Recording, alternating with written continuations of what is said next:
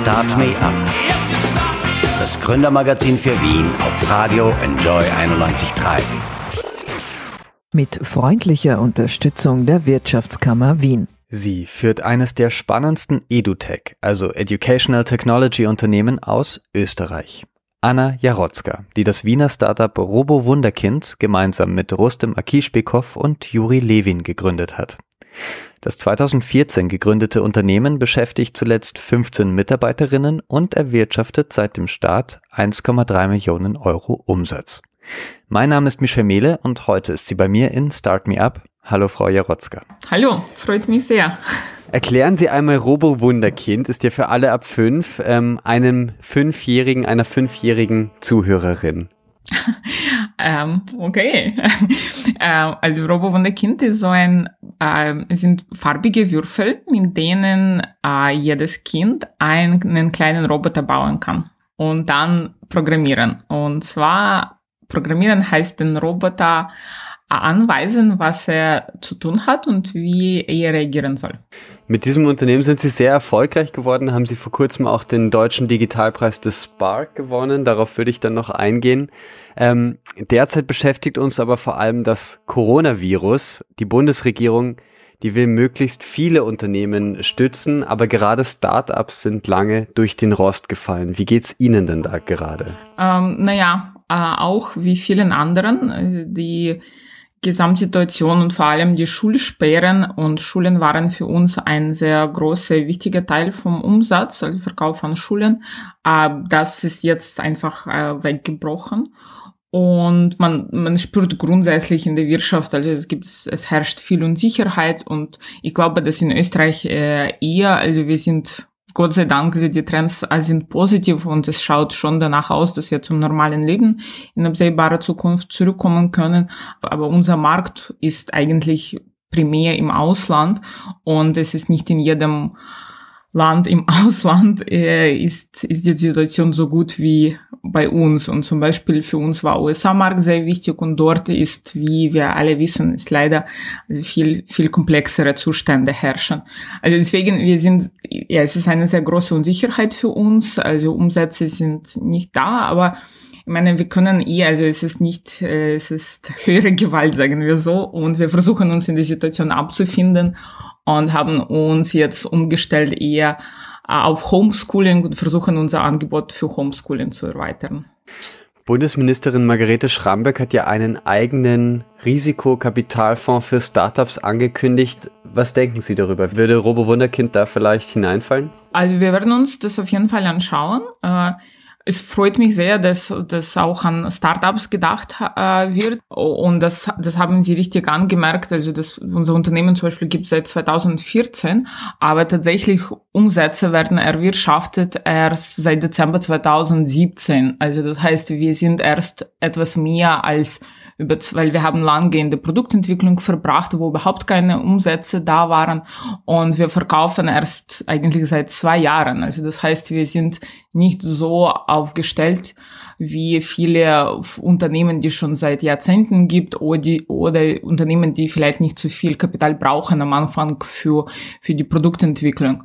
Und deswegen, also die dadurch waren wir auch zum Beispiel derzeit noch nicht geeignet für Überbrückungsfinanzierungen. Also wir, wir würden uns nicht qualifizieren, genauso wie wahrscheinlich 95 Prozent von anderen Startups.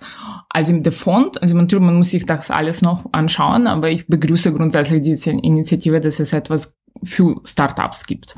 Ähm, Sie haben, also Sie handeln mit Hardware sozusagen. Viele Startups haben ja einfach ein digitales Angebot. Bei Ihnen ist das aber ein wenig anders. Sie haben tatsächlich ein physisches Produkt. Ist das besonders schwierig jetzt in diesen Zeiten? Mm, ja, es ist eine gute Frage. Wahrscheinlich ist es schon schwierig in dem Sinne, dass zum Beispiel äh, für Schulen ist es nicht möglich jetzt zu Hause Kindern zu sagen, nutzt das, ja, weil es ist ein physisches Produkt, das in der Schule gibt. Deswegen, äh, wir überlegen auch jetzt, dass wir unsere Online-Teil, weil wir haben so Apps fürs Programmieren und dass wir die Apps so weiterentwickeln, dass sie auch, dass man sie ohne Roboter auch zu Hause nutzen kann. Ähm, ja, aber auf anderer Seite, was, was man merkt, ist, dass, weil derzeit alles passiert von zu Hause, Homeschooling, Home, äh, Homework, ähm, alle arbeiten von zu Hause und da hat man, da sehnen sich Leute einfach nach physischen Erlebnissen und nach tatsächlichen Treffen und nach etwas, was man wirklich in realer Welt erlebt und ähm, ich, ich hoffe, dass, dass es dann nach, nachdem wenn nicht mehr zu Hause bleiben müssen, dass auch mehr Nachfrage nach Robowunderkind, äh, Robowunderkind gibt, weil es ist eben ein physisches Erlebnis, das man online nicht wiedergeben kann. Ja, passt ja auch jetzt sehr gut zu Ostern, vielleicht noch nachträglich. Ähm, mal sehen. Sie haben sich aber sowieso äh, angepasst an diese Situation und die Robo Wunderkind Academy gegründet. Was machen Sie da? Ja, wir haben gestartet ähm, äh, es, äh, wir nennen jetzt Robo Makers Marathon. Und es ist ein zehnwöchiges, äh, wir sagen, okay, es ist eigentlich ein Marathon. Also man, es äh, gibt immer am Dienstag ein einstündiges Webinar. Und ein Webinar besuchen äh, Eltern mit Kindern oder also grundsätzlich es ist immer ein, ein Elternteil auch dabei. Und wo wir eine Stunde lang eben erklären ein also es gibt ein, ein Thema, zum Beispiel heute, das Thema ist, äh, und das nächste Webinar startet um elf auf Deutsch und dann gibt's eins noch auf, auf Englisch am Nachmittag. Und das Thema ist Roboter und Sport. Und wir erklären so spannende, wissenswerte Sachen über welche Roboter, wo, welche Roboter schon welchen Sport spielen können. Und dann wir bauen zusammen mit Robowunderkind einen Roboter, der Fußball spielen kann. Und wir erklären auch so ein paar Konzepte aus Robotik und aus Programmieren. Und dann gibt's eine Aufgabe, die man eine, und man hat eine Woche lang die, also so ein kleines Projekt zu basteln und mit uns zu teilen. Und dann gibt's Gewinner und äh, viele Preise. Und das, also wir haben schon, also letzte Woche gestartet und im ersten Webinar waren über 100 Teilnehmer, jeweils in Englischen und Deutschen. Und es ist schon ein, also trifft sehr großes Interesse. Ähm, das finden wir spannend, weil also wir versuchen auch mit dem Angebot Eltern zu Hause was zu bieten, äh, wo man sich eigentlich auch zusammen mit Kindern beschäftigen kann, aber vor allem auch für Kinder eine spannende Aufgabe, die nicht nur äh, so eine Homework von der Schule, sondern etwas äh, mehr Kreatives, aber auch Lernreiches. Finde ich super. Ähm also Sie sagen, es ist gerade sehr viel Homeschooling. Das ist für Sie auf der einen Seite nicht so gut, weil natürlich Schulen für Sie ganz wichtige Abnehmer sind und die auch ihr Produkt äh, bewerben und einfach ja mit Kindern durchmachen. Auf der anderen Seite liegt sehr oft an den Lehrerinnen und Lehrern, ob ein Produkt angenommen wird oder nicht. Momentan erlebt dieses ganze digitale Lernen ein Hoch. Könnte das auch, ja, vielleicht Robo-Wunderkind einen Aufschwung geben? Ja, das erwarten wir uns eigentlich schon, weil äh, das, was wir erlebt haben, vor allem im März in den ersten Wochen, ähm, wenn alle schon zu Hause sein mussten. Also es war so eine Turbo-Digitalisierung von der Schule, weil auf einmal müssten alle Schulen und alle Lehrer sich überlegen, wie sie auf einem digitalen Weg äh, Hausaufgaben mitteilen und wie sie kommunizieren auf einem digitalen Weg. Und das, also es, es war auf jeden Fall eine Situation, wo wirklich also eine große Notwendigkeit dafür gab, zu überlegen, wie unterrichtet man außerhalb der Schule und wie schafft man eine Bildung, die auch vom Zuhause aus funktioniert. Und also das ist schon auf jeden Fall eigentlich ein positiver Trend, weil ähm, äh, ja, also viele andere Schulen haben das schon oder in, in vielen anderen Ländern hat man das, ähm, schon früher gestartet, dass die es, es gibt mehrere Kommunikationswege zwischen Lehrer und Eltern und alles digital und Lehrern und Kindern und dass man auch Hausaufgaben gibt, die man dann online erledigen kann. Also ich glaube, in Österreich hat man das jetzt nachgeholt eigentlich. Also deswegen ist es insofern für uns auch positiv. Und ich hoffe, dass man hat auch einiges äh, positiv gesehen, was früher so befürchtet wurde, weil im Endeffekt ist es eigentlich super cool, wenn man nicht nur an, also wenn man auch die Schule in 21. Jahrhundert bringt und die Arbeitswelt, wie wir alle wissen, also wir, es, man, ist schon so flexibel, man kann von überall arbeiten Und äh, eigentlich, ich glaube, auch ein Teil vom Lernen könnte außerhalb der Schule stattfinden, aber und da ist die Schule eher eben so ein Facilitator und, äh, und Kinder dabei und, und Unterstützung für Kinder, aber Lernen kann auch zu Hause stattfinden und zwar auf einem äh, digitalen Weg. Ja. Ich denke jetzt gerade an alle Eltern, die auf einmal in der Situation des Lehrers sind mit ihren äh, Kindern. Mal schauen, ob die das unterstützen. Ähm, aber ist auf jeden Fall ein interessanter Ansatz und ja, mal sehen, was, äh, was dann rauskommt. Ja, na, aber ich habe volles, also ich habe wirklich also etwas ein Mitleid auch mit den, mit den Eltern, weil natürlich es ist eine sehr sehr große Herausforderung derzeit, weil im, im Endeffekt also das alles ist noch nicht etabliert, also es ist nicht etabliert, wie man Kindern kommuniziert die Aufgaben auf einem digitalen Wege und man musste es sehr schnell machen. Und eigentlich, also man hat mehr oder weniger die Verantwortung übertragen auf Eltern, dass sie dann das alles einrichten und deswegen ist nicht so, dass, also natürlich die Schule muss sein, aber was, was ich hier meine, dass, äh, also die Schule könnte auch eher moderner kommunizieren, also auf äh, moderne Art und Weise kommunizieren mit Kindern und Eltern und auch also mehr digitalen Mittel einbinden, die dann nicht nur in der Schule verwendet werden, sondern auch teilweise zu Hause, weil man kann genauso eine Hausaufgabe in einem App äh, oder in einem spannenden äh, Spiel-App zum Mathe lernen. Man kann auch eine Hausaufgabe äh, zuweisen,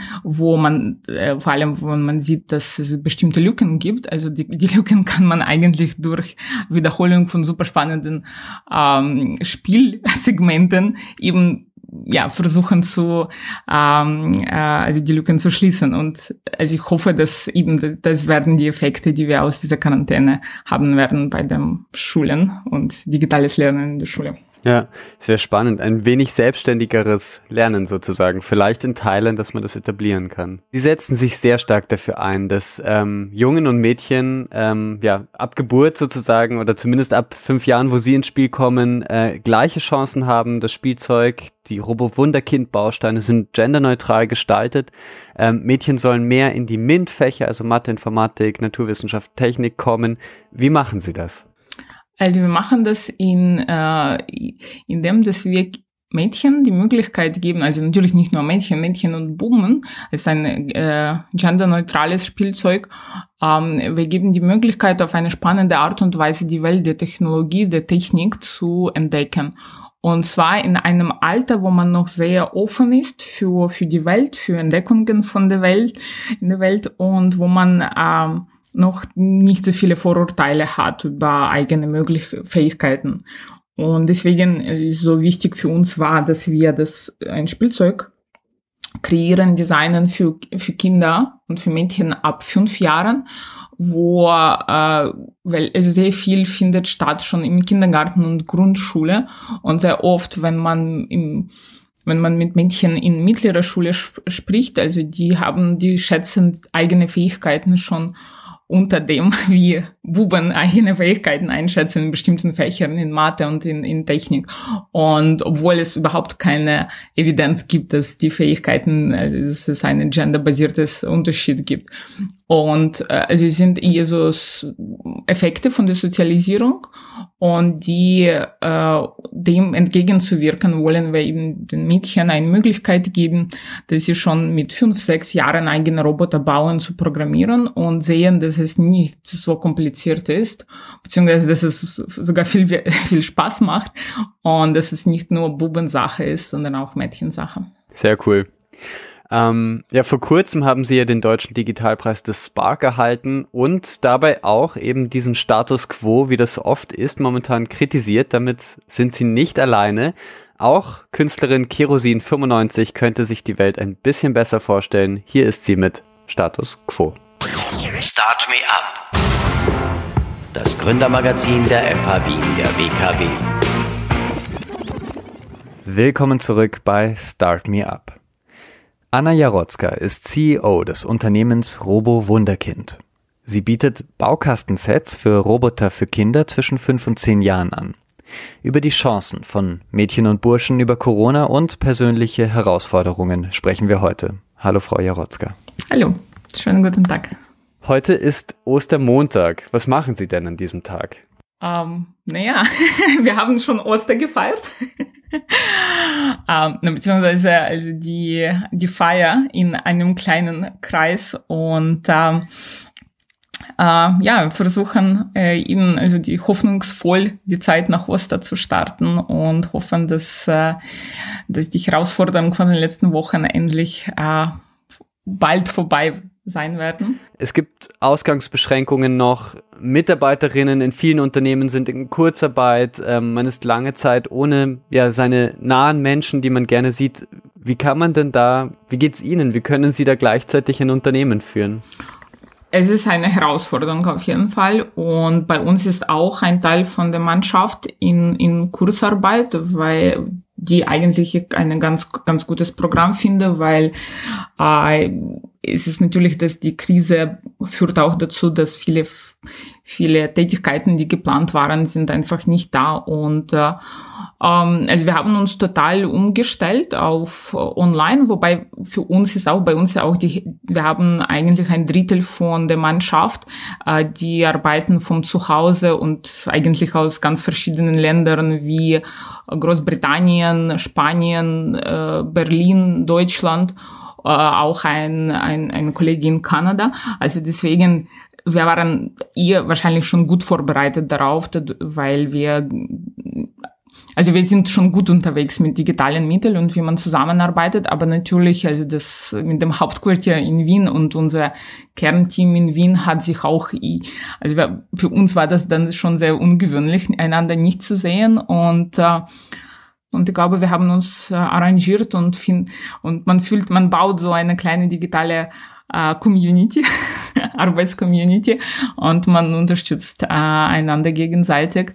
Und äh, ja, also man eigentlich viele so Geschäftsbeziehungen auch mit den Partnern ist schon fast näher geworden in dieser Zeit, weil also derzeit unterstützen alle nur einander und man weiß, also man muss zusammenhalten, damit wir aus der Krise bald rauskommen. Ja, das klingt schön. Gleichzeitig gibt es in Österreich auf jeden Fall auch äh, gerade eine große Diskussion zu sogenannten Down Rounds. Das bedeutet Investorinnen, die oft mit Startup zusammenarbeiten.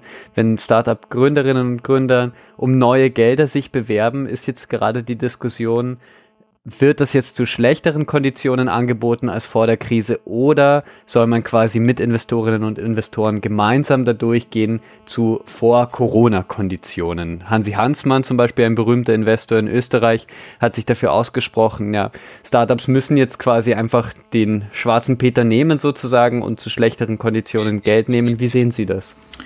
Oh ja, das, das ist ein, ein spannendes Thema, äh, weil auf einer Seite ist eher schon irgendwie logisch, weil die Firma steht einfach eigentlich schlechter jetzt da in der Krise als vor der Krise. Oder also viele Firmen stehen schlechter da, weil die Umsätze einfach nicht stattfinden. Und das heißt rein, rein rechnerisch, rein wirtschaftlich, wenn man, ähm, also wenn man eine eine Finanzplanung hatte vor der Krise, man muss sie jetzt anpassen und es ist eine sehr hohe Unsicherheit, wie schnell wir uns von der Krise erholen können. Und natürlich also mit Liquidität, also eigentlich die Liquidität, die Investoren noch haben, haben hat derzeit eigentlich vielleicht mehr Wert, weil eben wir können davon ausgehen, dass vielleicht durch die Liquidität äh, knapp wird, äh, vor allem bei den Risikokapitalinvestoren. Aber auf andere Seite, es ist leider eine Tendenz in Österreich, dass man grundsätzlich sehr immer sehr niedrige Bewertungen hat, weil ja, aus, aus mehreren äh, Gründen und ich öfters bekomme also sehr verwunderte Reaktionen von den Investoren aus anderen Ländern, dass wir in Österreich zu solchen mit solchen niedrigen Bewertungen arbeiten. Uh, und also deswegen, ich, also wir haben schon grundsätzlich in Österreich einen Trend, dass Investoren sehr, also die Bewertung äh, runter verhandeln und dann jetzt in der Krise, es kommt nochmal ein Stück tiefer und da bleibt einfach wenig für das Team und ja, also das, ich glaube, man muss, also als Investoren müssen auch sich Gedanken machen, ob, wie sie dann äh, wie man das Team äh, noch incentiviert und äh, weil die Investoren, also wenn sie selber mitarbeiten können, ist schon gut, aber äh, normalerweise ist es nicht der Fall, sondern sie geben nur das Geld. Also deswegen, ich würde vielleicht mit einer Kombination aus, äh, äh, aus Bewertung, die an derzeitige Konditionen angepasst ist und einem äh, Share, äh, Share Stock Options, also noch, noch mal Incentive für die Gründer, dass sie vielleicht zurück ein, Anteile später bekommen können oder auf die Kosten von den Investoren, die nicht teilnehmen bei dieser Runde, Anteile bekommen, damit sie noch Interesse haben, an dem Projekt zusammenzuarbeiten. Und genug, ich meine, Interesse hat man wahrscheinlich immer, also man mit dem Herzen dabei, aber es muss auch wirtschaftlich ähm, wie, äh, sich widerspiegeln. Was braucht denn Robo Wunderkind, um gut durch diese Krise zu kommen? Ähm, also wir brauchen derzeit eigentlich schon auch eine Arbeit an dem Produkt, wie ich schon erwähnt habe, und das machen wir mit unserem Homeschooling-Angebot, weil ich meine, es ist natürlich sehr schwer, eine, eine äh, Vorhersage zu treffen, aber wir sehen, dass äh, vor allem also in Ländern wie in den USA, es gibt sehr viel Diskussion, dass die AdTech muss äh, ansetzbar sein zu Hause und in der Schule, weil äh, einfach für die Zukunft. Wir, also es ist eine Pandemie, die hat gezeigt, wie schlecht wir eigentlich vorbereitet sind äh, als, als Gesellschaft. Und es gibt mehrere Viren, die auch in Zukunft so überspringen können. Und ich glaube, dass die Menschheit wird sich in, in den nächsten Jahren eben darauf schon, es wird einen Trend geben, dass man sich etwas besser vorbereitet, ich hoffe. Und ein Teil davon wäre eben, dass die Schule flexibler stattfinden kann, auch vom Zuhause. Und da machen wir uns Gedanken, wie wir unsere Angebot für Eltern und für Schule so erweitern, dass, dass man das Produkt flexibel anwenden kann Uh, und uh, also dass man verbindet die Schu Erfahrung in der Schule mit der Erfahrung zu Hause. Ja. Das bedeutet, sie nutzen die Krise. Dinge, die sie jetzt nicht tun können, haben sie sozusagen Zeit, jetzt auch mehr über das Konzept oder über neue Wege nachzudenken. Genau, beziehungsweise über also die aktuelle Trends und wo wir glauben, welche Richtung sich der Markt entwickeln wird, dass wir eben unser Produkt in diese Richtung auch entwickeln. Also deswegen, meine Krise ist immer, immer auch ein Anstoß, um sich weiterzuentwickeln. Da wünsche ich Ihnen ganz viel Erfolg und danke sehr für das Interview, Anna Jarotzka. Dankeschön, Melle. War mir eine Freude. Start Me Up, das Gründermagazin für Wien auf Radio Enjoy 91.3. Jeden Montag von 10 bis 11. Alle Infos unter enjoyradio